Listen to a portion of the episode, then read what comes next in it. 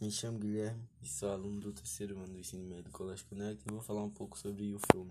Eu não sou um homem fácil. O objetivo principal do filme é mostrar que não é fácil viver na sociedade em que vivemos. Uma vez que você tenha nascido como membro do gênero feminino, tais as dificuldades se multiplicam quando Darling perde os privilégios de ter nascido homem. Ele passa a entender como é ruim viver no lado desprivilegiado.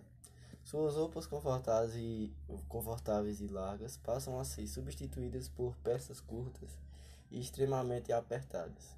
Sua chefe exibe absorventes internos por cima da mesa, sem a menor preocupação de mencionar o assunto.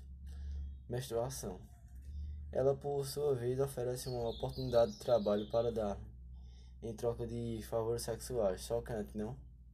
No momento em que mulheres é, começam a olhar para suas pernas e sua bunda, Dami acha graça.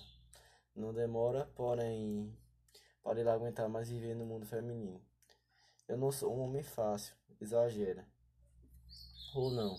Os estereótipos para construir sua trama. É, as personagens femininas é, arrotam não se preocupa com a aparência, só bem se veste, eu gosto de futebol. E não espera em atrair seus parceiros. Mesmo que nem todos os homens sejam assim na realidade, sabemos que o objetivo principal da longa é criticar a sociedade patriarcal em que vivemos.